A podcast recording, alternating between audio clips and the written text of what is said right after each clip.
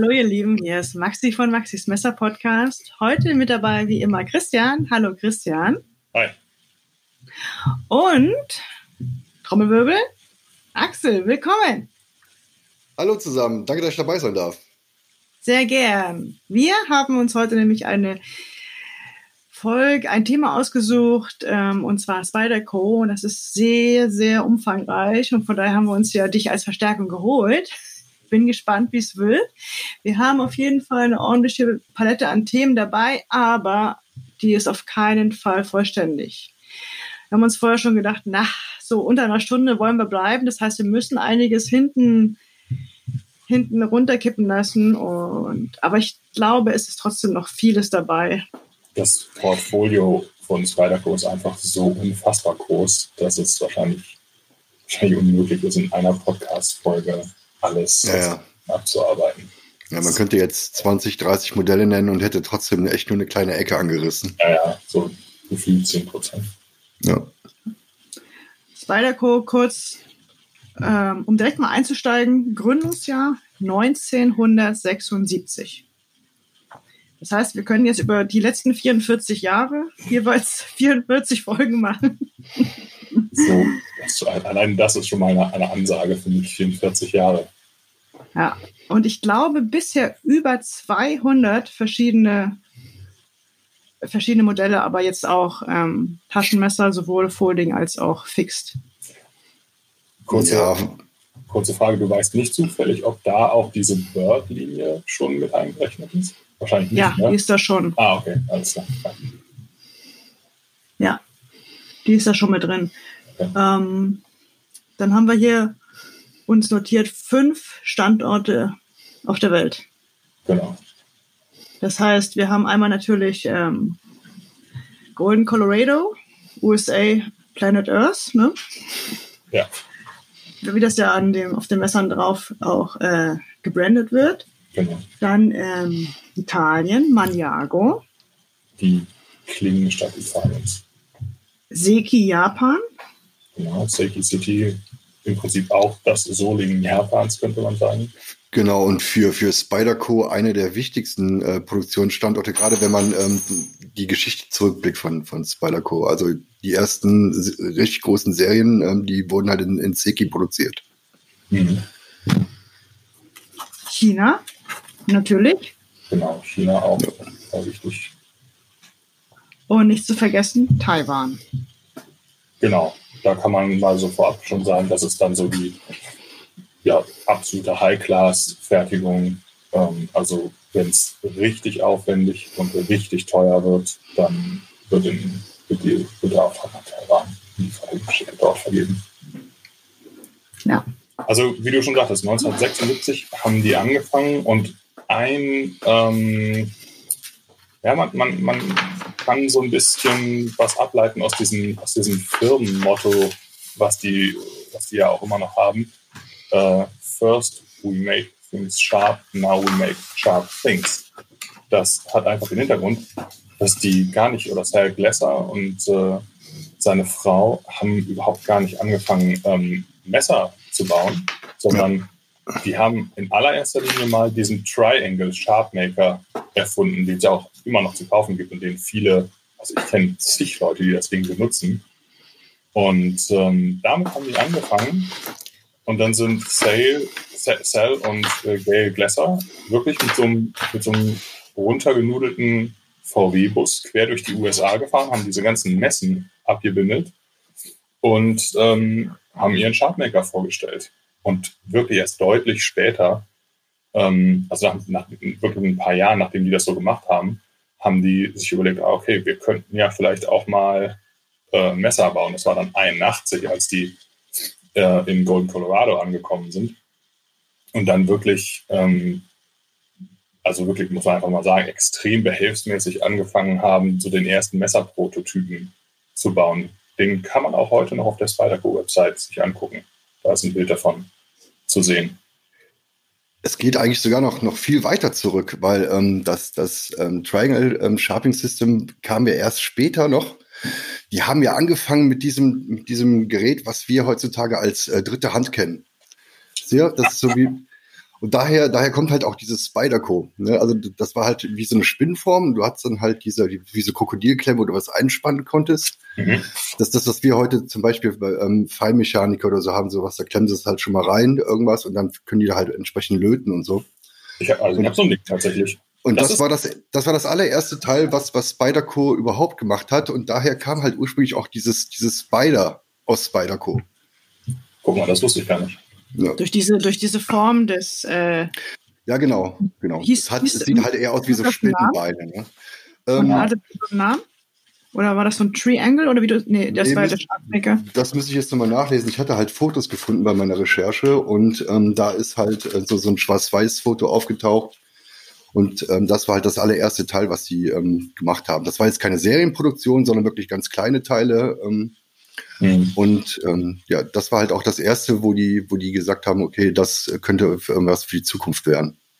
Und also ich meine, die Dinger kriegst du ja heute eigentlich in jedem Elektro. Also jeder, der schon mal irgendwie ein bisschen was gelötet hat, weiß, wie hilfreich sowas ist. Also ich habe genau. mir, hab mir sowas mal als Löthilfe gekauft. Also, genau, sowas ist halt so. Das ist halt wie, ne, wir nennen das hier bei uns irgendwie dritte Hand. Ah, ja. Genau. Ob jetzt Spider-Co letzten Endes ähm, oder, oder der Sal Glester damals derjenige war, der das Teil generell erfunden hat, weiß ich nicht, kann ich mir nicht vorstellen. Ähm, aber ähm, das waren halt deren Anfänge. Und das, was du dann erzählt hast mit dem, mit dem Bus, wo die, äh, ja. wo die losgezogen sind, das, da ging es dann halt schon wirklich um, ums Messer schärfen.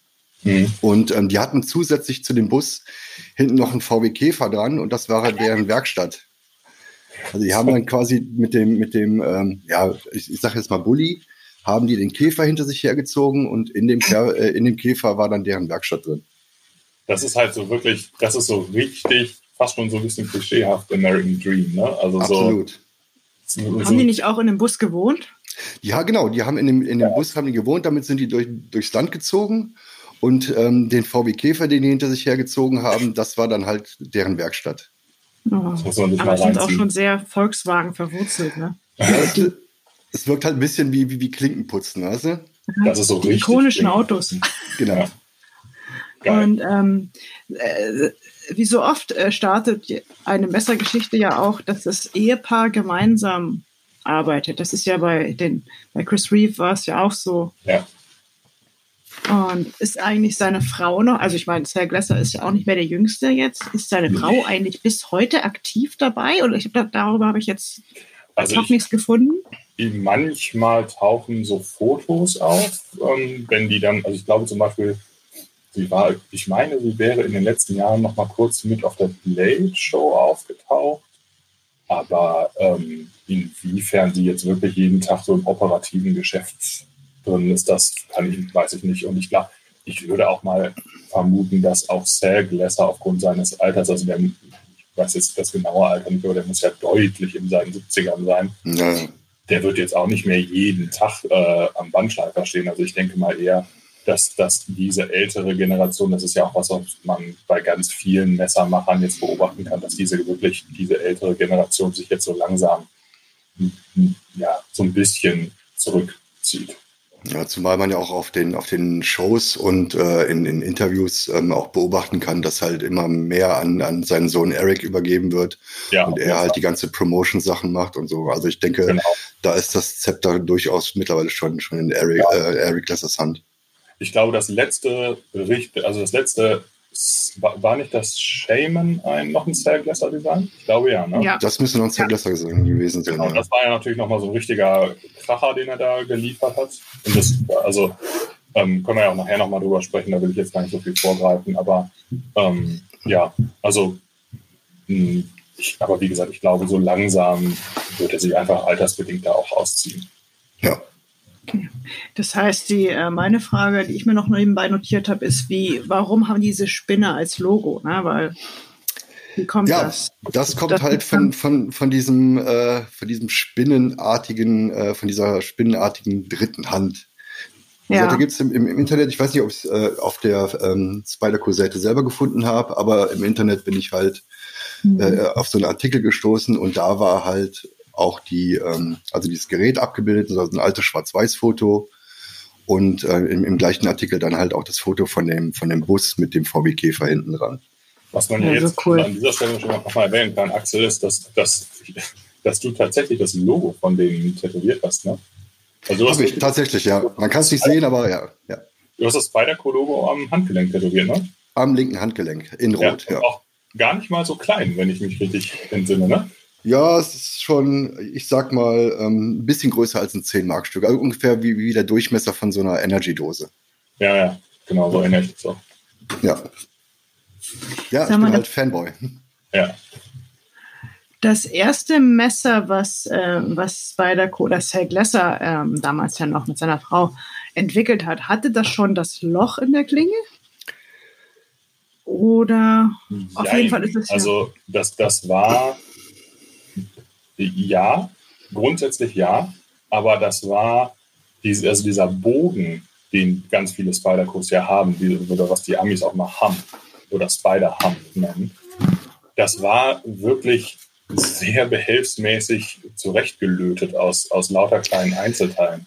Also im Prinzip war das eine normale Klinge, wo dann äh, so, so, ein, so ein halbrundes, äh, so, so ein halbrundes Loch reingefummelt haben und dann diesen Hump, diesen, diesen, diesen Bogen praktisch also aus Einzelteilen da drauf gelötet haben. Also es sieht wirklich wild aus. Aber das, das war halt der Prototyp. Also, aber im Prinzip ja, also das Loch war im Prinzip von Anfang an da. Also es ging von Anfang an auch um Einhandöffnung. Genau, also hat sich Gedanken gemacht, um ein Messer einhändig zu öffnen. Das war ja, ihm wichtig. Genau, ja. Genau, ja. ja. Und der Spyderco hat ja in den nächsten Jahren dann noch ein paar, sag ich mal, Neuheiten, die jetzt, die wir jetzt als Standard betrachten, ja. reingebracht. Genau, also, ja, also, also, nach dem, ähm, nach dem Standardmodell ähm, von Spyderco ähm, gab es dann die, äh, also 19, ab 1981 gab es dann, ich sag mal, fünf große ähm, Modelle, die wir auch heute noch kennen. Also es ist Worker, es ist Hunter, das äh, Mariner, das war tatsächlich das, das zweite Design überhaupt. Und ähm, das Police. Yes. Okay. Und, und diese Serie, diese Serie wurde auch ähm, in Seiki, Japan produziert. Das, deswegen habe ich vorhin eingangs schon gesagt, ähm, dass Seiki gerade für Spyderco in der äh, Entstehungsgeschichte ähm, ganz bedeutend ist. Mhm. Ich, und da haben wir auch gleich, also da, da ja, finde ich gleich zwei Modelle total spannend, das Worker, weil das aus heutiger Sicht so eine echt exotische Optik hat. Also ja. Das hat ja wirklich, das, hat, das ist ja. Kannst du es kurz beschreiben, was ja, daran so exotisch? Die, die, Klinge besteht praktisch nur aus Spitze. Also es ist eine unfassbar spitz zulaufende Klinge, die, also die Klinge hat ganz wenig Höhe und läuft wirklich nadelspitz zu. Also es ist wirklich ein, ein Biest. Ähm, ich habe gerade ein Foto davon vor mir liegen. Ja. Ich, ich finde das Ding so, ich finde es richtig cool. Es gab auch, glaube ich, noch mal vor einigen Jahren so eine ganz limitierte Auflage davon, aber ähm, sau cooles Teil. Und ich meine, gut, und das, das Police ist bis heute im, im, im Line-Up. Jetzt gerade letztes Jahr, glaube ich, wieder als Lightweight nochmal rausgekommen. Ähm, mittlerweile sind wir, glaube ich, beim Police 4 angekommen. Ein, ja, habe ich selber auch mal besessen, ein Riesenteil. Ich bin ja. sicher das größte Klappmesser, was ich je besessen habe. Aber ein richtig, richtig geiles Teil. Also ein super Messer. Ist das eigentlich größer als das Military? Das ist noch größer als das Military, ja. Okay, das und das war schon ein dicker Brummer. Das war mir sogar zu groß. Ja, also ein Military habe ich selber hier gerade in der Hand. Und ähm, das, das Military ist schon echt groß, aber das, das ähm, Police 4 ist noch ein Tick länger. Okay. Wobei das Police auch noch ein schmaleres Messer ist, was immer so ein ja. bisschen die Massivität rausnimmt, das stimmt, wenn es schmal ist. Das baut ganz, ganz schmal auf. Ist trotz, trotz der wirklich krassen Länge in der Hosentasche finde ich es total angenehm zu tragen, weil es einfach dadurch, dass es so flach ist und der Backlog halt so, so wunderbar flach aufbaut, ähm, stört, hat mich das in der Hosentasche nie gestört. Wobei auch so ein bisschen, dass ich es verkauft habe. Das, das Worker wirkt natürlich nach, nach heutigem Standard, ähm, wenn man sich Arbeitsmesser heute mal anguckt ja. oder äh, Messer, die als, als Worker konzipiert sind, wirkt das sehr, sehr, sehr instabil, filigran ja. und, und eher, eher zerbrechlich, gerade weil es eben so langgezogen und, und ja. schmal vorne ausläuft. Ne? Ich hätte trotzdem echt gerne mal eins in der Hand, ehrlich gesagt. Ja, Waren das denn dann diese fünf, was du gerade gesagt hast, war das dann schon auch die, war das, was man die Clippets genannt hat? Exakt, exakt, genau. Okay. Ähm, das, also das, das Standardmodell beziehungsweise das, das Mariner, was dann danach ähm, ähm, designt und produziert wurde, waren dann die ersten beiden, die die ähm, Clipit-Reihe ins Leben gerufen haben und da haben sich dann später das äh, Police, das äh, Worker und das, das Hunter noch angeschlossen. Okay. Und das Erklär waren halt auch die ersten, die ersten Spider-Co-Messer, die dann auch tatsächlich den Clip schon dran hatten. Okay. Erklär mal bitte kurz, was Clipit bedeutet oder was das Besondere am Wort Clipit ist. Also es ist ja so, dass ähm, bis, bis zum damaligen Zeitpunkt, also ähm, Ende der 70er beziehungsweise Anfang der 80er, war es ja so, dass das Taschenmesser wirklich Taschenmesser waren. Das heißt, mhm. man hat es aus seiner Tasche rausgefummelt und hat es dann aufgeklappt, dann hat man damit gearbeitet, hat es dann zusammengeklappt und wieder in die Hosentasche fallen lassen. Jetzt ist es aber so, dass man natürlich auch, wenn man so ein Messer braucht, so schnell wie möglich drankommen möchte und drankommen sollte. Also hat man sich Gedanken gemacht, wie machen wir das? Und der einfachste Weg damals war, lass uns einen Clip dran machen. Und das war dann halt letzten Endes auch ähm, die Geburt der Taschenmesser mit Clips, so wie wir die heute kennen, die auch mittlerweile jeder ähm, Hersteller mittlerweile dann ähm, gebaut hat. Und ähm, mhm. Spyderco waren halt damals die ersten, die gesagt haben, okay, jetzt machen wir serienmäßig. Ja. Auch da gibt's Fotos von ganz abstrusen und, und abenteuerlichen Prototypen, ist, ist spannend. Also man muss einfach mal ein bisschen das Internet durchforsten, da findet man tolle Fotos zu, zu dieser Thematik. Ähm, ja, auf jeden Fall, Spyderco äh, haben wir die Clips an unseren Taschenmessern zu verdanken. Ich glaube auch. Das ist cool.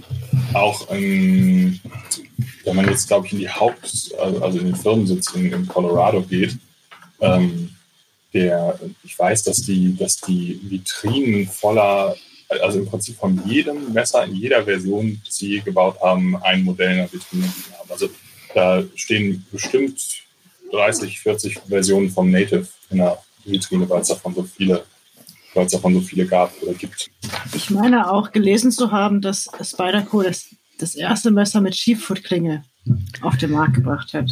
Okay. Ah, schwer, schwer zu sagen. Also ich habe ich hab ja versucht, mich ähm, da auch mal ein bisschen äh, zu informieren es ist nicht eindeutig.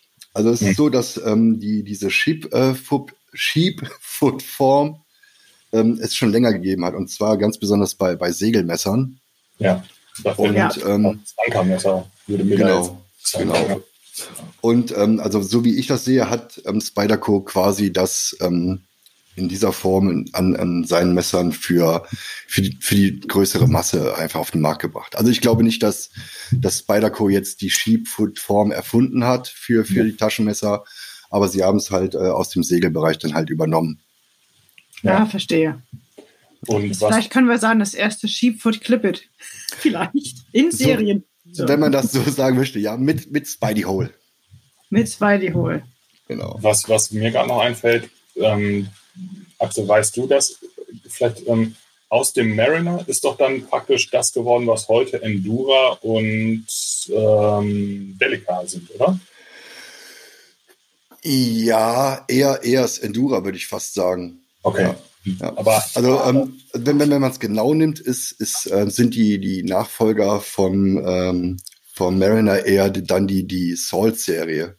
Ah, okay. Also gerade gerade in Bezug auf auf äh, Korrosionsbeständigkeit okay. und so weiter. Ne? Also die werden, man sieht halt auch in den in den Fotos halt immer wieder, dass gerade die ganzen gelben äh, Salt-Messer immer auf irgendwelchen Segeltüchern, auf auf äh, Holzbohlen liegen und so. Mhm. Ich denke, also ich denke, die die Salt-Serie ist der der offizielle na, oder inoffizielle Nachfolger ähm, der Mariner-Serie damals. Dennoch Delica und Endura sind auf jeden Fall auch zwei Modelle, die wirklich schon absurd lange im, im Programm sind. Ja, ja. Sind auch tatsächlich die weit verbreitesten. Also gerade das Endura und das Delica. Das, es gibt ja. noch zwei, drei andere, die halt auch ähm, weit verbreitet sind, aber das sind auch die zwei bekanntesten, die auch die ältere Generation noch kennen würde. Gibt es eigentlich etwas, was euch an Spyderco besonders fasziniert, wo ihr sagt, so ja, das finde ich, das ist so eine Sache, die, boah, die ist es für mich. Das ist Spyderco. Ja. Da machen wir jetzt ein Fass auf. Jetzt machst du ein Fass auf, tatsächlich, ja. Genau. Ich meine, das könnte länger dauern. Also ich, ich muss ja sagen, dass ähm, Spyderco beliebt, also gerade deswegen beliebt ist, weil die wirklich Messer bauen, die für, für jede Preisklasse, für jeden Bedarf und für jeden Geschmack ähm, da sind. Mhm. Ähm, also gerade was, was die Preisklasse angeht. Ne? Also es gibt halt, es gibt halt ähm, die, die günstige ähm, Variante, ähm, zum Beispiel was, was ähm, Spyderco in, in China produzieren lässt. Früher ähm, gehörte das, das Tenacious dazu oder das Persistence oder Re das Resilience. Mittlerweile ist es ja abgelöst worden durch die ähm, Birdline. Stimmt. Und ähm, das ist, das ist halt so, so der, der die Niedrigpreiskategorie, aber es geht halt auch hoch bis, bis, zur, ähm, bis zum, zum High-End, was Spyderco angeht, äh, wo wir dann beim, beim Nirvana oder beim äh, Paisan landen würden. Mhm. Und für mich sind halt ähm, Spyderco wirklich die ähm, perfekten EDC-Messer. Mhm. Gerade weil es halt in, in jeder Preisklasse möglich ist. Ne? Also mhm. gehe ich, geh ich absolut mit. Bei mir ist es so, dass ich, ich finde, das sind, ja, das sind so No-Bullshit-Messer. Ne? Also die viele Modelle sind rein optisch nicht super schön. Also ähm, ich kenne auch total viele, die gesagt, also ich habe ich hab tatsächlich einen Freund, der, der jetzt gar nicht so messeraffin ist, der mich vor kurzem gefragt hat, ich brauche ein Taschenmesser, so kann auch ein bisschen mehr kosten. Dann habe ich gesagt, ja, Spyderco Para 3 oder Paramilitär 2. Ah, nee, Spyderco, die mir weg, die sehen doof aus. Dann hat er mein Paramilitäre 2 mal in der Hand gehabt, hat gesagt, alles klar, hoffe ich, boom. Und ähm, die, ich, ich finde, es gibt kaum Messer mit so einer fantastischen Handlage. Also wenn ich jetzt mal so an das Para 3, PM2, Manix, das sind Dinger, die nimmst du in die Hand und denkst so, Alter, geil. Und ja. das, das ist, finde ich, was, was die drauf haben, wie fast niemand sonst. Und auch was auch so die Konstruktion. Ne? Die sind halt wirklich ultra stabil gebaut. Ähm, und trotzdem immer noch richtige Schneidwerkzeuge. Ne? Also ähm, die haben es echt geschafft, richtig robuste Dinger zu bauen, ohne dass das gleich so, so, so Panzerklappmesser werden, sondern halt immer noch für, dazu gedacht sind, gut zu schneiden. Ja, und auch, auch das bis, bis heute, bis zur Lightweight-Variante, selbst diese Messer ähm, sind wirklich extrem belastbar. Also das, das ja. Para 3 Lightweight zum Beispiel, ähm, es, es wiegt um einiges weniger als das reguläre Para 3, aber fühlt sich von, von, vom, von der ähm, Nutzbarkeit genauso wertig an wie das, wie das äh, Standardmodell. Ja. Bei, ähm, bei mir ist das, das Spyderco mich fasziniert, dass die ja wirklich schon sehr lange dabei sind, aber die sich trotzdem jedes Jahr neu erfinden, dass sie wirklich jedes Jahr neue Wege gehen und wieder was komplett Neues machen wollen. Das ist natürlich nicht immer unser Geschmack oder es ist mal sehr gewagt, aber auch in Richtung Stahl. Ich meine, wie, wie oft kann man in Stahl neu erfinden? Und die machen das wirklich fast vierteljährlich, dass die sagen, komm, dann probieren wir doch mal was anderes. Und so geht es auch in die Designs. Und da gibt es auch mal ganz ähm, einzigartige dabei, aber auch Sachen, die sich bis heute, die sie bis heute produzieren. Das heißt, sie bleiben sich auf der einen Seite selbst treu ja. und auf der anderen Seite gehen sie neue Wege. Und das ist schon eine Sache, die, die, die, die finde ich toll. Das fasziniert mich. Und ja, Spider, Spider-Modelle sind natürlich sehr häufig wirklich eine Geschmacksfrage. Aber man darf halt nicht vergessen, ähm, dass, dass sie halt auch grundsätzlich sagen, wir bauen die Dinger nicht für, nicht für das, fürs Auge, sondern in erster Linie für die Hand. Und ja. auch Modelle, die für uns jetzt total wirr und, und seltsam und, und verrückt und durchgeknallt aussehen, die haben auch ähm, bei irgendeinem Anwender sicherlich durchaus äh, einen Sinn. Ein, ja, einmal das. Und ähm, das, was, was Maxi gerade angesprochen hat, ähm, dieses ähm, immer wieder rumzuprobieren, auszuprobieren. Das ist ja auch schon einer gewissen, sagen wir mal, Fan- oder Kundennähe geschuldet. Ne? Also die haben ja ihr eigenes Forum, was auch wirklich sehr aktiv betrieben wird. Und es das ist jetzt nicht einfach nur so ein, so ein, so ein, Fanforum, sondern da findet auch wirklich ein Austausch mit, ähm, vor allem mit Cell Glasser statt. Da ist der wirklich auch noch ziemlich aktiv. Und dann kann das schon auch mal sein, dass sie sagen, so, oh, hier, Stahl bei dem und dem Modell, worauf habt ihr Bock? Und dann schreiben da irgendwie ein paar hundert Leute was. Genau. Also, das finde ich schon ziemlich cool. Ich habe mir zum Forum übrigens, äh, schön, dass du es ansprichst, notiert, das Forum gibt es seit über 20 Jahren. Echt? Ja, und die haben 1,4 Millionen Posts. Wow. 26.500 registrierte Mitglieder in diesem Forum. Krass. Das ist, das ist schon, das hat auch keine andere Messerfirma oder, nee. oder sagen wir mal generell eine Firma, dass sie so mit dem Forum noch, dass ein Forum noch so aktiv ist. Ja, Forum genau. ist, ja, ja schon irgendwie oldschool geworden. Ne? Also das, die Facebook-Gruppen haben ja so ein bisschen die Foren abgelöst, aber also ich, also ich gucke auch noch mal wieder beim Spider-Co-Forum rein und sehe, dass da immer noch, da, da ist reger Betrieb. Also es ist nicht so eine Karteileiche wie viele andere Foren, sondern da poppen täglich neue Threads auf und also Sir Glesser ist da absolut aktiv und da kann man dann auch mal Fragen stellen. So, ich habe das und das Messer mit dem und dem Stahl. Ähm, was habt ihr euch denn dabei gedacht? Warum macht ihr das so? Und dann kann das gut sein, dass dann auch wirklich Glesser mal antwortet, ja, das gefällt mir daran gut, deswegen haben wir das so gemacht.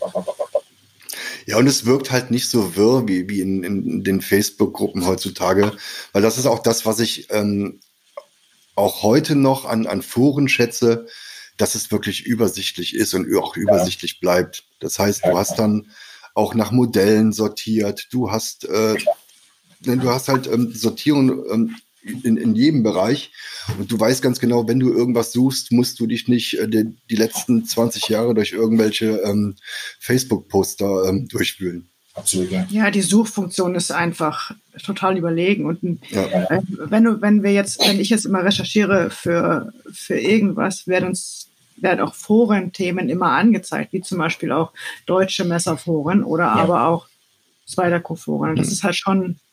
Also das, das Spider-Co-Forum macht einfach richtig Spaß. ja. Also wenn man Spider-Co mag, dann ist das immer noch echt, äh, echt cool. Ja, gerade wenn es um Infos und, und Wissenswertes geht, weil ja. gerade in den sozialen Netzwerken, da posten die Leute halt äh, immer schöne, hübsche Fotos von ihren, von ihren Messern und ihrer Messersammlung. Aber wenn es tatsächlich darum geht, auch mal Wissen irgendwo herzubekommen, dann bist du natürlich auch im, im Spyderco-Forum eine, eine richtige Adresse. Ja.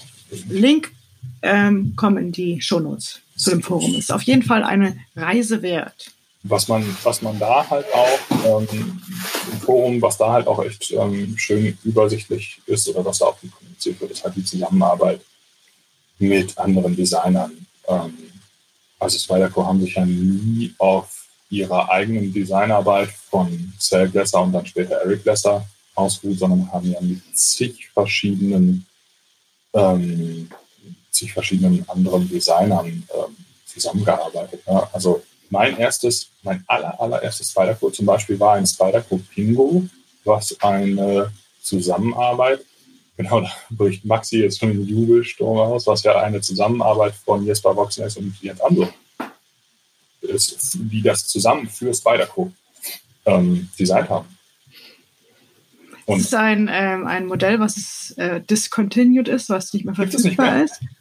Ist nicht mehr, nein. Oh, schade. Das war so ein cooles Teil speziell für den europäischen und dänischen Markt ja, das war so ein cooles Messer. Ja. Und die, aber die Liste von, von äh, externen Designern, also da, da könnten wir jetzt wahrscheinlich noch drei Stunden Namen rausfahren. Das ist echt wirklich krass. Boxnails Anso würden mir da jetzt erstmal als erstes einfallen. Gail Bradley hat also mal mindestens drei Designs äh, geworfen. Die beiden Bradley, Bradley Folder und das, das Flipper-Modell, das würde mir jetzt einfallen. Im richtigen High-Class-Bereich ähm, das Paisan und das Nirvana ähm, von Peter Resenti war das, ne? Peter Resenti. Ja, genau. ähm, genau, das, das waren ja schon irgendwie auch wirklich krasse Dinger.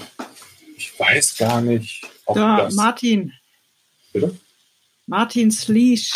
Sleesh, oh ja, stimmt, die ganze Sleesh Genau, Steve Bowie, Spidey Chef, äh, da fehlt noch eins. Techno. Techno ah, stimmt, das, die beide Technos und jetzt äh, neu das äh, Swayback, was jetzt rauskommt. Genau. Unglaublich beliebte Messer, muss man sagen. Ne? Also die, also gerade das Spidey Chef und das Lee Spooey haben, haben ja eine absurde Fangemeinde.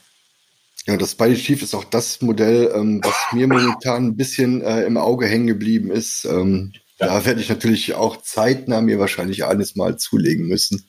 Ja, es, es, es, taucht mittlerweile immer wieder auf und jedes Mal bleibe ich da stundenlang an dem Foto hängen. Also stundenlang ist es übertrieben, aber mein Auge bleibt halt immer wieder an diesem Modell hängen und ähm, es ja. ist ein hübsches ja, Martin, Martins Leash hat, hat wirklich abgefahren. Also, genau, da gibt es echt eine, eine, noch eine endlos lange Liste an, an Designern.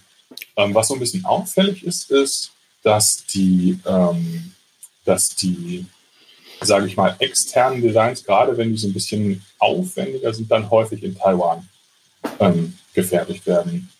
Ähm, das, ähm, ne, aber das liegt, glaube ich, also meine Vermutung wäre jetzt, dass es auch daran liegt, dass die externen Designer oft relativ aufwendige Designs machen. Also jetzt zum Beispiel, nehmen wir mal das Paisan, was ja eine Monoblock ähm, ja. Konstruktion ist. Da muss einfach Wahnsinn irre viel gefräst werden, bis man, bis man da äh, ne, den, den fertigen Korpus hat. Und genau, sowas wird dann halt gerne nach Taiwan vergeben. Es ist halt nichts, was man irgendwie in Einzelteilen verschicken kann und dann wird es halt in irgendeinem Werk zusammengebaut, sondern das, das ist halt ein Klotz, der, ähm, der oder beziehungsweise das, die Griffe werden halt aus einem aus einem massiven Stück gefräst und das ist halt eine Heidenarbeit und da ist, ja. da kommt es doch wirklich auf, auf Präzision an. Ne? Ja, absolut. Und ich denke, da wird dann auch in, den, äh, in, in, in dem äh, Toleranzbereich gearbeitet, der deutschen Standards ähm, sehr nahe kommt mit Sicherheit und ähm, auch wahrscheinlich schon mit dem von zum Beispiel ähm, Chris Reeve äh, zu vergleichen ist. Ja. Was mir jetzt noch einfallen würde, Michael Janik, der hat das für Jimbo entworfen, auch ein oh, ja. sehr exotisches Design.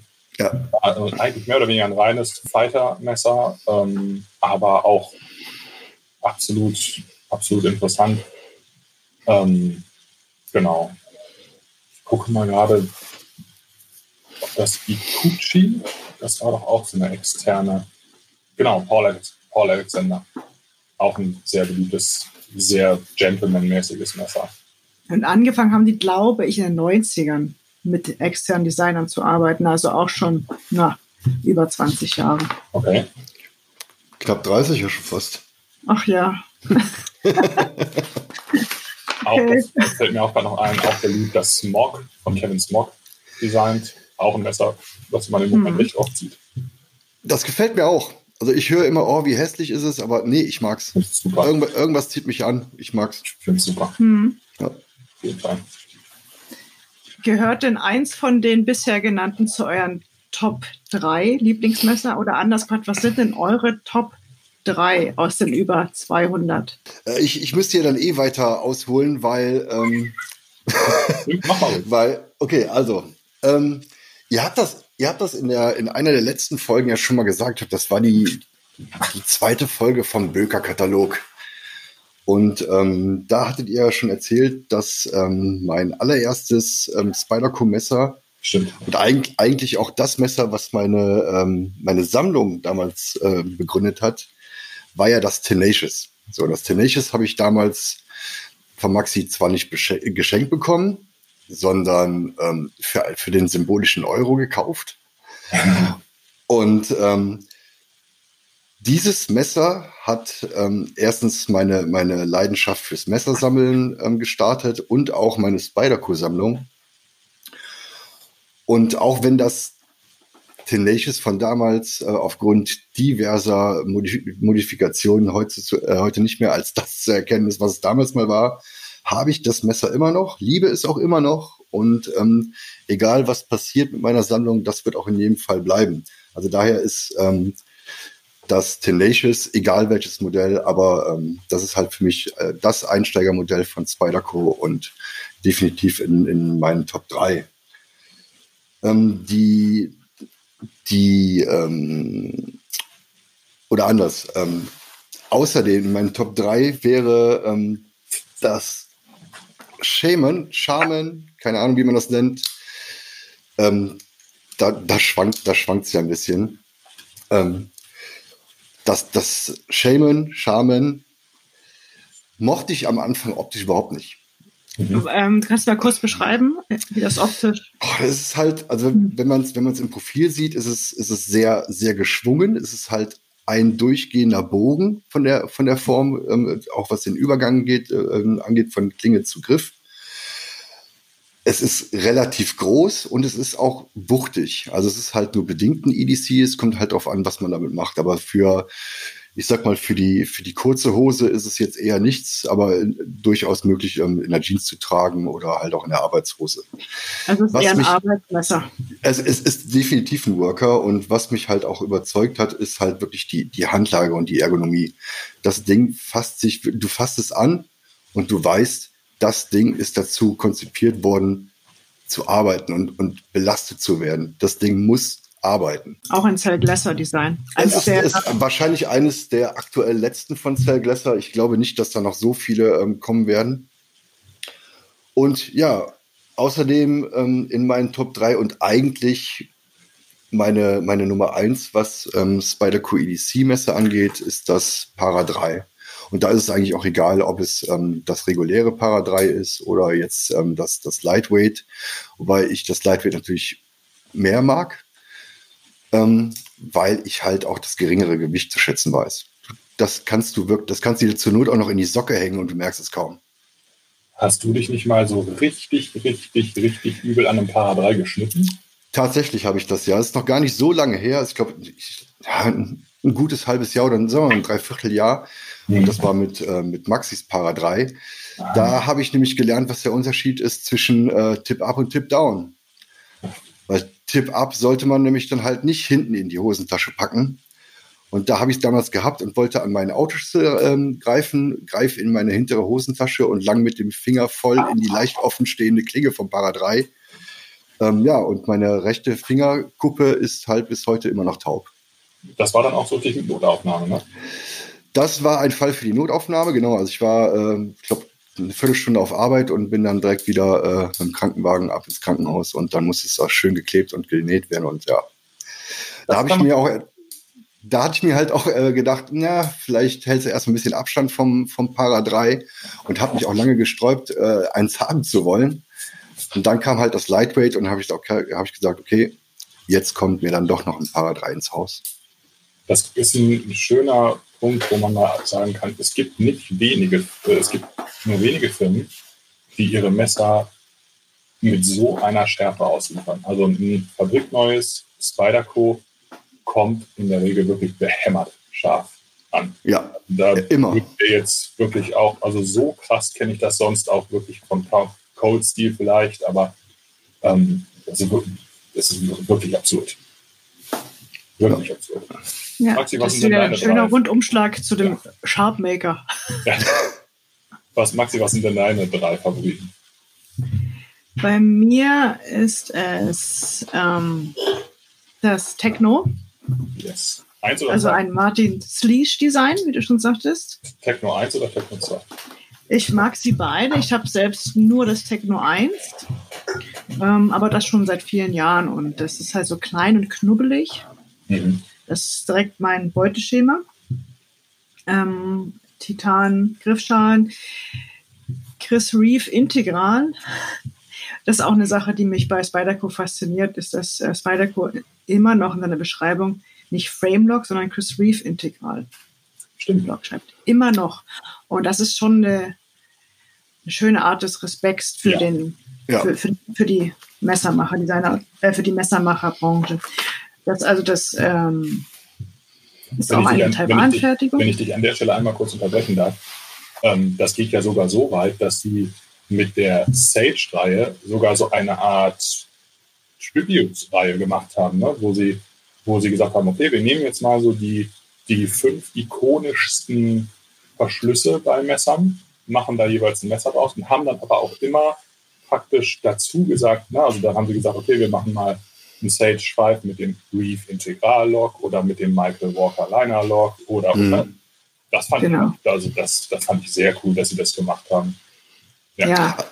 Also auch die, auch die ähm, Zusammenarbeiten halt mit, mit anderen Messernherstellern taucht halt auch immer wieder auf. Und du hast halt auch bei, bei Spyderco Modelle, die halt auch die, äh, die Amazon Wave haben. Ja, stimmt. Also, also die Zusammenarbeit untereinander scheint da wirklich gut zu sein.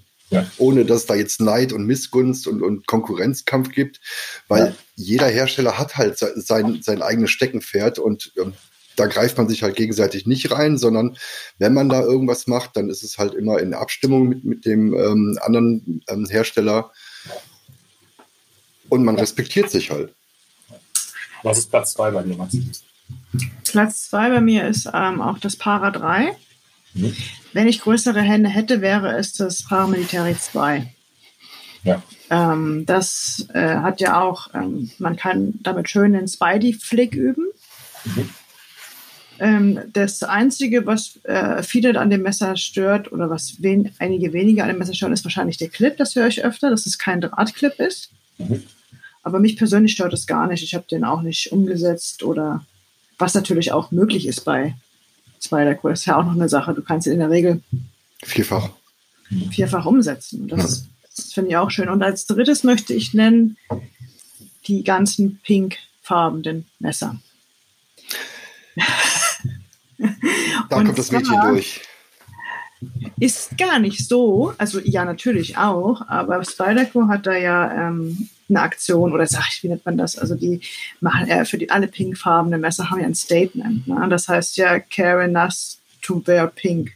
Die unterstützen damit ähm, einen die Breast Cancer Awareness. Genau, genau. Das heißt, alle Messer, die ähm, mit pinkfarbenen Griffen ausgestattet sind. Ein Teil davon finanzieren sie Aktionen, die Frauen und Kindern mit Brustkrebs oder jungen Mädchen ja. helfen. Mhm.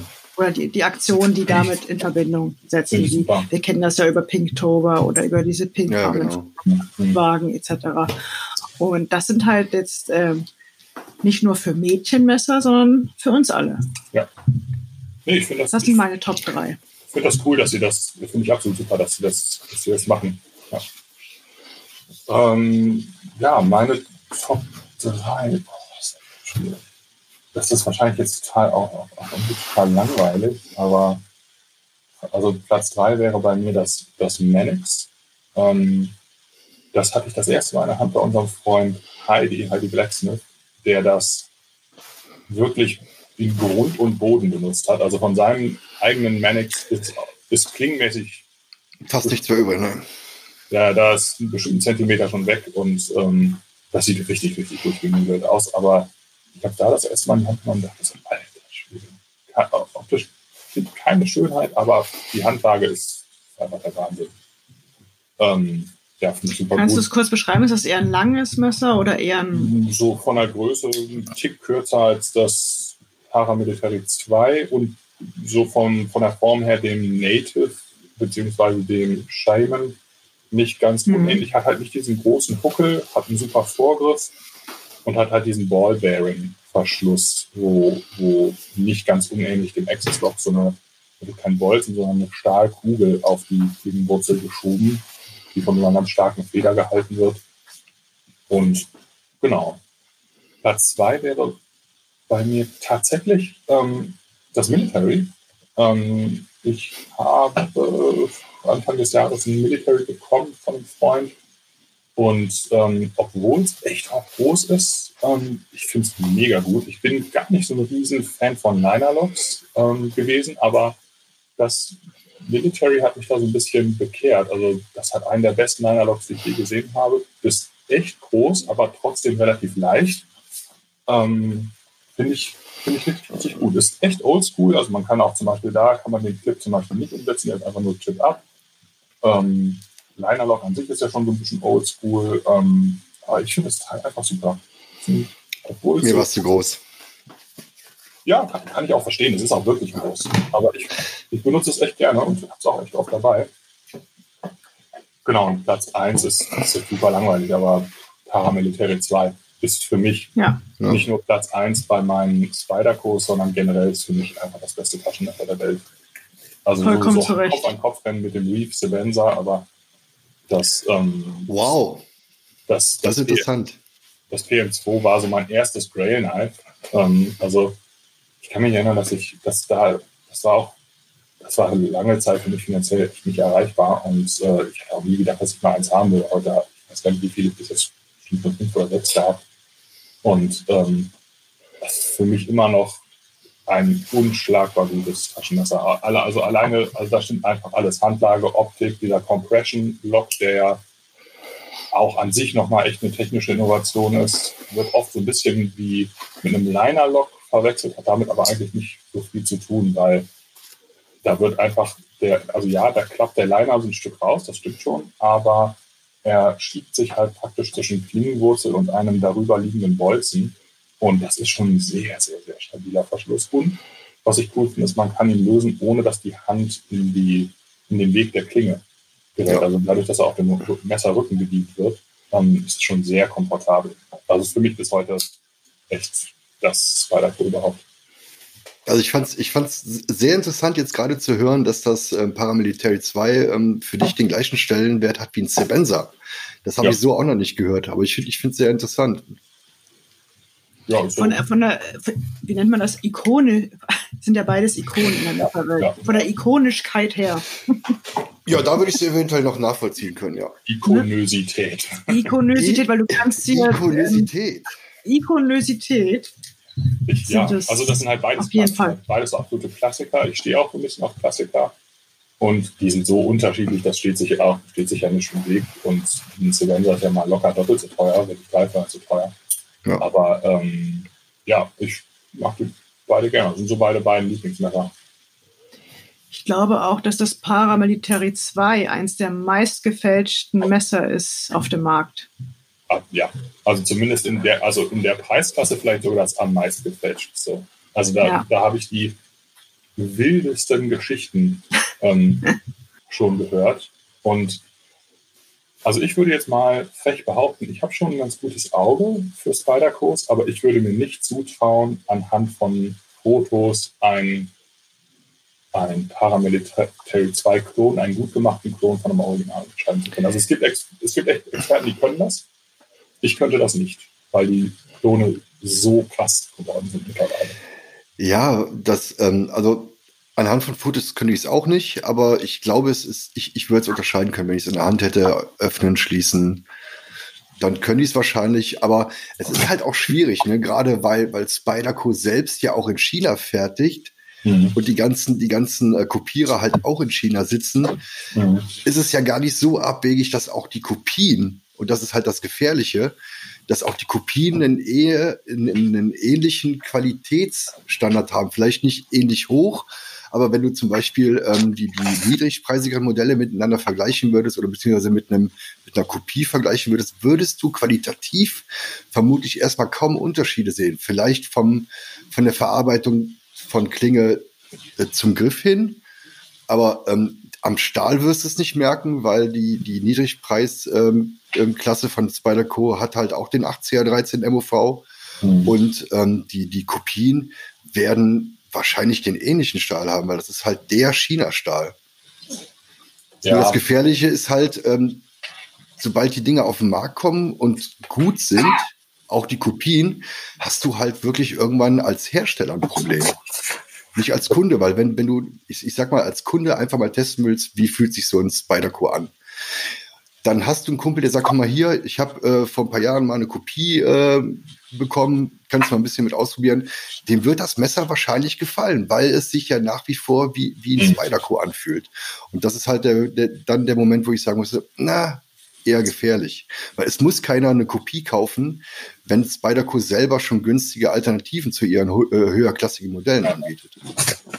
Und aber Max hat total recht. Also es ist, es, es ist echt ein Problem. Also sowohl, ähm, klar, auf dem, auf, dem, auf dem Gebrauchtmarkt ist es sowieso ein, ein großes Problem.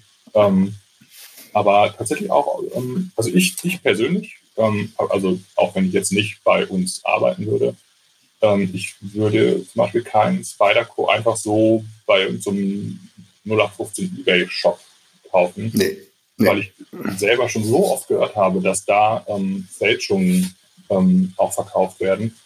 Und das geht sogar so weit, dass, ähm, dass ich von einem, dass ich schon mitbekommen habe, dass ein großer Messer-Online-Händler dieses Problem hatte, dass sie, also die natürlich nur Originale verkaufen, gar keine, also das steht völlig außer Frage.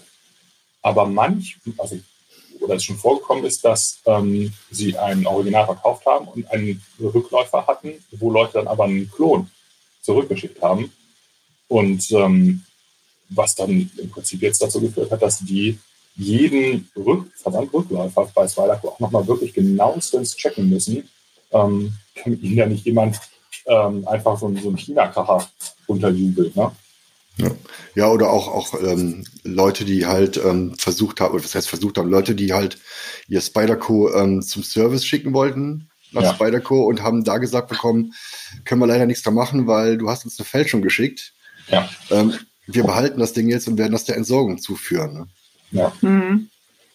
Vollkommen ja. zu Recht. Also dies, äh, das Problem der Klone ist halt, wie bei vielen anderen Produkten auch, gerade bei solchen großen Namen wie Spyderco, Chris Reeve, Böker, ein irres Problem. Ne? Ja, das, ähm, und von, auch für uns als Händler, ne? bei uns gibt es natürlich nur Originalware, aber wenn wir Messer zurückbekommen sollten, müssen wir quasi jedes Messer einzeln prüfen und wir müssen uns ja. immer wieder weiterbilden. Was könnte jetzt neu sein? Was könnte anders sein? Das ist halt immens, immenser Aufwand und auch da möchte ich wieder auf das Spyderco Forum hinweisen.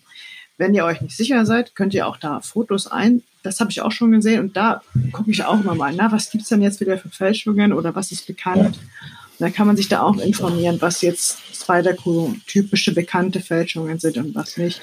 Und auf der anderen Seite habe ich auch mal gehört, dass man in Spider-Crew-Fälschung teilweise nur noch erkennt, wenn man es auseinander nimmt. Ja. ja. Das ist auch ein, das ist auch weird, weil ist es dann, stört es dich dann noch? Oder aber das Gefühl, ein Original zu haben, ist, glaube ich, würde dann doch schon überwiegen. Ja, natürlich alleine, alleine schon auch, um unsere Serviceleistungen in Anspruch nehmen zu können, die ja vielleicht irgendwann mal fällig sind. Ne? Wenn, also, keine Ahnung, ich hatte zum Beispiel mal vor Jahren eine, eine richtig, richtig, richtig durchgenudelte Schraube bei einem und ähm, der, der, Service hat super funktioniert. Aber ähm, den kann ich natürlich auch in Anspruch nehmen, wenn ich ein Originalmesser habe. Ne? Genau. Aber klar, also da kann man wirklich mal sagen, also wir beziehen unsere Spider-Co-Modelle über einfach wirklich ganz, über die ganz offiziellen Vertriebswege und würden, wenn jetzt jemand angeschrieben würde, hey, ich verkaufe hier auch Spider-Co, die machen, einen guten Preis, würden wir niemals machen, einfach weil es super, super heikel ist. Wir hatten auf unserer Liste noch einen Punkt, Spider-Co and Movies. Da kann ich überhaupt, da bin ich völlig raus, aber äh, weil ihr beiden ja im Prinzip 24-7 Filme guckt, habe ich das Gefühl. Absolut, ja. Könnt ihr ja. mal, also da, da, da höre ich euch jetzt einfach mal zu. Also, ähm, ja, Max und ich sind natürlich ähm, völlig filmverrückt und ähm, wer, wer unsere. Ähm, ist da auch wirklich gut. Wer unsere Reisen äh, in den, in den ähm, sozialen äh, Medien ein bisschen mitverfolgt hat, wir, wir machen halt auch viel und reisen viel und so weiter. Aber ein, ein Teil davon ist halt auch so, dass wir ähm, mittlerweile, sobald wir ein Messer in irgendeinem Film, einer Serie oder sonst irgendwo sehen, es springt einem direkt ins Auge und dann flitzen wir direkt mal auf Pause, flitzen an den Fernseher, machen ein Foto davon, teilen es direkt. Wir haben wieder eins entdeckt und ja, das ist halt auch ein bisschen wie, wie Sport geworden. Wie eine Schnitzeljagd. Ganz genau. Wenn du, sagst, wenn du sagst, wir reisen, dann heißt das, ähm, wir fahren uns, sehen uns ähm, Movie äh, Schauplätze an, wo Filme gedreht wurden und solche Sachen. Das genau. Aber, aber da muss man jetzt auch mal dazu sagen, nicht einfach nur irgendwie in Deutschland, sondern wirklich absolut international. Ja, weltweit, weltweit. Ja, weltweit fast, ja. Also wenn wir Urlaub machen, dann schauen wir immer, wo welcher Film gedreht wurde. Genau. Ja. Also vorher schon, ne? Also, also bei den, bei, bei Messern ist, bei Messern ist es tatsächlich so, dass ähm, dass gerade Spyderco, ich komme gleich nochmal auf die Liste zu, zu sprechen, ich habe nur ein paar einzelne rausgesucht, aber ich, ich habe kein, keinen Hersteller gefunden, der seine Produkte so in Filme und Fernsehproduktionen äh, reingebracht hat wie Spyderco. Es gibt, es gibt auch im offiziellen Spyderco-Forum ähm, eine ganze Liste, also ich habe sie jetzt gerade hier neben mir auf dem Handy offen, und äh, ich könnte scrollen, scrollen, scrollen. Ich, ich breche jetzt einfach mal äh, runter auf, auf, auf ein paar wenige. Die Liste beinhaltet vermutlich um die 300 bis 400 äh, unterschiedliche Produktionen. So, und das geht halt, das geht halt wirklich ähm, von, von Filmen über Fernsehen, über Musikvideos, äh, bis hin sogar aktuell auch in Videospiele, wo dann schon Spider-Co-Modelle drin auftauchen. Ähm, bei den Filmen, bei habe ich ähm, zum Beispiel Cliff, Cliffhanger, Fight Club, Fast and Furious, den Punisher von 2004, Saw 5, Mission Impossible. Ähm, man merkt halt grundsätzlich, dass ähm, die häufigsten Modelle das Endura und das Police äh, sind. Und das liegt natürlich daran, dass in den Fernsehserien ähm, Polizeiserien sind und da natürlich dann das, das Messer natürlich auch ähm, weiter verbreitet ist als, als irgendein anderes Modell. Also die weit verbreitetsten Modelle sind halt tatsächlich das Endura und das Police. Mhm. Ähm, bei, den, bei den Fernsehproduktionen ist mir aufgefallen, dass gerade da ganz besonders ähm, Krimiserien sind, wie, wie Castle, CSI Miami, Dexter, Firefly. Oh, Firefly auch noch, stimmt. Yeah! Und natürlich auch Navy CIS, wo natürlich auch die äh, bekannte Regel Nummer 9 herkommt. Da taucht natürlich auch äh, immer wieder mal Messer auf. Wie ist die Regel Nummer 9? Ähm, gehe niemals ohne ein Messer aus dem Haus. Oder ähm, ja. im Englischen, uh, don't go anywhere without a knife. Das Police taucht übrigens auch im, im äh, Sabotage-Video von Beastie Boys auf. Und was ich vorhin gesagt habe mit den ähm, okay. Videospielen, Ganz aktuell oder relativ aktuell ist das äh, Military in der Digi-Camo-Variante in Call of Duty Modern Warfare 3 zu sehen. Also die Liste, die ist wirklich interessant. Ähm, entweder ähm, findet ihr die ähm, übers, übers äh, offizielle Spyderco-Forum oder wir packen den Link zu dieser ähm, äh, Filme- und, und Fernsehserienliste nochmal explizit da rein. Es ist immer wieder schön, wenn man einen Film schaut, wie, ähm, wie zum Beispiel der Marsianer und dann ein Messer entdeckt. Ne? Genau. Und dann hat man so ein Glücksgefühl im Kino. Ich habe damals im Kino gesehen, da kommt ein Victorinox äh, Messer vor und dann so, huch, ja. Hm. Und du bist die, du bist der oder die, oder wir beide meistens die einzigen, die, die sich freuen bei der Szene und alle anderen so, hm? Ja.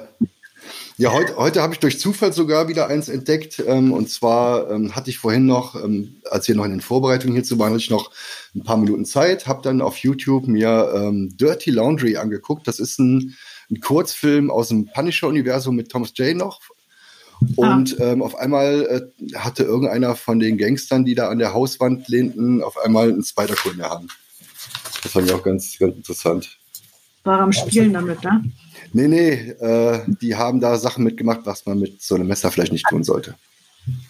Das ist ja auch immer noch so, dass, äh, dass wir müssen ja auch mal ganz klar sagen, dass das Fernsehen ja auch ein bisschen daran schuld ist, das Messer.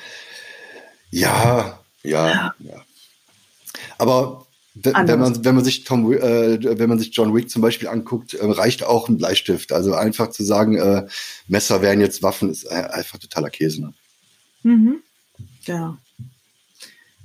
Ich habe hier noch ein Thema auf meiner Liste, was mir, was, mir, was ich, äh, oh ja. Was ich sehr, was mir sehr wichtig ist. Und zwar heißt das, äh, das Motto von Spyderco ist eins der, ist das ähm, Design, we design for the hand, not for the eye. Man könnte ja auch sagen, ja, manchmal wäre das ganz schön, wenn ja auch mal was fürs, ne? also kritische Stimmen. Es gibt sehr, sehr viele ähm, einzigartige Modelle. Und ich habe euch interessante mal Modelle. Ja, interessante gebeten, was für euch der Fiat Multipla unter den Ja, aber schöner Vergleich, ja. Weil ja. Auch, auch, der Fiat Multipla hat noch seine Liebhaber. Ja, man sagt es ja, ja immer so. Ne? Ja, das ist super. Schöner Vergleich. Prima. Nein, es gibt, es gibt ja immer ähm, ein hässliches Entlein. Und in der Autobranche ist es sehr häufig, ähm, gibt es natürlich ganz viele, aber der Fiat Multipla steht dann halt immer symbolisch dafür. Ja. Und beim Spyderco ist das welches Messer, Axel? Ähm, ich habe mir das Matriarch 2 rausgesucht. Was? Ja, ja. da geht's schon also, los. Ja, ja genau. Aber dann sind wir wieder bei dann sind wir wieder bei dem Punkt von vorhin, als ich sagte, auch auch gewagtere Designs finden natürlich auch ihre Liebhaber. Aber ich, ich finde es halt, ich, ich finde es halt nicht schön. Ob es jetzt hässlich ist, weiß ich nicht, aber ich finde es definitiv nicht schön, weil diese, diese extrem geschwungene Klingform, dann hast du auch einmal durchgehende Serrations und, und es wird noch viel besser, das gibt es auch mit einem optionalen Karambitring. Ja. Und das hat die Amazon Wave. Das ist halt also, wirklich das ist, halt das, ist halt, das ist halt komplett überdesignt. Ne? Also ich, ich finde auch generell, die, die Amazon Wave an einem Spyderco ähm, wirkt absolut deplatziert. Das gehört für mich dann nicht hin. Die Amazon Wave gehört für mich zu, zu, zu einem Amazon-Messer, weil da ist auch das alles entsprechend dafür ausgelegt, Design. Und bei dem, bei dem ja. Spyderco habe ich mir gedacht, ähm, da eine Amazon Wave passt da nicht unbedingt hin. Kannst du kurz mal erklären, was eine Amazon Wave ist? Amazon Wave ist, ist so, so, ein, so ein Haken, nenne ich es mal. Ähm, der ist dazu gedacht, wenn man das Taschenmesser vorne in die Hosentasche hat. An der Klinge sozusagen genau, ist der Haken. Genau, an der, an der Klinge ist der Haken. Und ähm, man, man greift es, man greift das, das Messer, also den Griff, zieht das seitwärts an der Hosentasche vorbei und dann bleibt dieser Haken außen an der Tasche hängen und öffnet dann quasi das Messer. Das ist, das ist halt für, für ein, ähm, für ein Amazon ist es ein tolles Design. Ich finde es auch richtig klasse. Es macht auch Sinn. Beim Spyderco, boah, ganz, ganz schwierig, weil da kommt dann, gerade beim Matriarch 2, kommt dann wirklich diese extrem geschwungene Klinge plus den durchgehenden Serrations und dem Karambitring, dann zusätzlich noch ähm, die Amazon Wave dazu, Puh, ist einfach too much. Ja, ich, also, das ist halt wirklich ein reines, muss man jetzt dazu sagen, das ist einfach ein reines Fighter-Design. Das ist, also das ist einfach yeah. ein Punkt. Ja. Ich schwanke zwischen Dodo und MacBee, aber wahrscheinlich das MacBee. Das oh, das sind ja zwei aktuelle Modelle dann, ne? Genau, richtig. Und ich weiß auch, dass das mir völlig klar, dass das MacBee eine total große Fangemeinde hat. Aber ich finde es einfach so. Das MacBee ist ein sehr kleines Messer. Also, also wenn ich, also ja, wenn, also wenn meine dreijährige Tochter, die könnte das bestimmt super bedienen. Aber es ist, also es polarisiert schon sehr, das stimmt ja. ja. Genau. Man sieht es sehr oft auf Instagram, ja. äh, auf Instagram-Fotos. Mir gefällt es überhaupt nicht. Mhm. Da kannst du 30 Stück von in eine äh, Altoids-Dose packen. Ja, So klein, also ich kenne es nur von Fotos. Nein, nee, also so klein ist es nicht. Also das ist nicht, nicht, nicht wie Spuck oder so, sondern äh, ja, ich, ich schätze mal 8 Zentimeter Gesamtlänge vielleicht, also zusammengeklappt. Ja, müsste ich jetzt nachgucken. Aber es ist, es ist schon sehr klein und ähm, es ist auch nicht schön. Also da bin ich dann doch schon beim Christian. Ja, schön ist es nicht. Es ist auch wieder eins aus der Taiwan-Fertigung. Ne? Ja. Also so ja. relativ teuer mit äh, ausgewählten Materialien. Ja, also der, Preis ist halt auch hoch für so ein, für so ein Zwerg, aber wenn man sich die Verarbeitung anguckt, passt das schon. Aber das, das macht das Messer halt nicht schöner. Nee. Ich finde es mhm. auch nicht schön. Ich habe ähm, ja eine Webseite rausgesucht, die ich auch in die Shownotes äh, packen werde. Da geht es 30 of the strangest, in Klammern or ugliest, Spider-Core Knife Designs ever. Da kann ich, das äh, kann ich euch mal, äh, würde ich euch ans Herz legen, da seht ihr ganz tolle Sachen. Und da habe ich mir eins rausgesucht, was eigentlich, äh, es wurde nie umgesetzt. Nicht, weil es so ja, also ich muss es euch unbedingt erzählen. Das, nee. das nennt sich Spyderco Beefold, ist auf Platz 14 von dieser 30, äh, 30 Messerliste. Und das Beefold ist ein Eric Glesser Design, war eigentlich, sollte es 2006 auf den Markt kommen. Und das hat halt eine wirre Klinge und ein wirres Griffstück. Und in der Mitte ist so ein Scharnierstück wie bei so einer Mausefalle, das, dass sich das und dass sich das öffnet. Und zwar hat man, da hat Spyderco das äh, nicht als Automatikmesser in dem Sinne klassifiziert, weil sich nämlich der Griff von der Klinge wegbewegt und nicht andersrum. also es öffnet sich wie so eine Mausefalle, es sieht auch genauso aus. Und ähm, es hat sich offensichtlich nicht durchgesetzt. Ähm, es wurde nicht umgesetzt, aber das ist, ähm, es gibt auch ein YouTube-Video darüber, dass, ähm, und dann hört man häufig die Worte interessant, äh, unique. Ja, interessant sagt man halt, wenn man nicht zugeben möchte, dass es Kacke ist. Und es ist auf jeden Fall außergewöhnlich, aber bei weitem nicht das ist hübsch. Also es, es, ja, ja. Das verlinke ich euch mal rein, ist auf jeden Fall. Ja, ich habe ich das äh, Foto gerade vor mir liegen. Es, es, es kann man, also es lässt sich kaum beschreiben, wie es aussieht. Das muss man sich wirklich ansehen. Ja. Ja, das gut. Beefbolt. von meinen Punkten, von meiner, äh, von meiner Liste haben wir alles abgehakt, Ja. was wir in der kurzen Zeit schaffen wollten. Wir haben uns ja vorgenommen, unter einer Stunde zu bleiben. Ich glaube, das schaffen wir nicht. geschafft.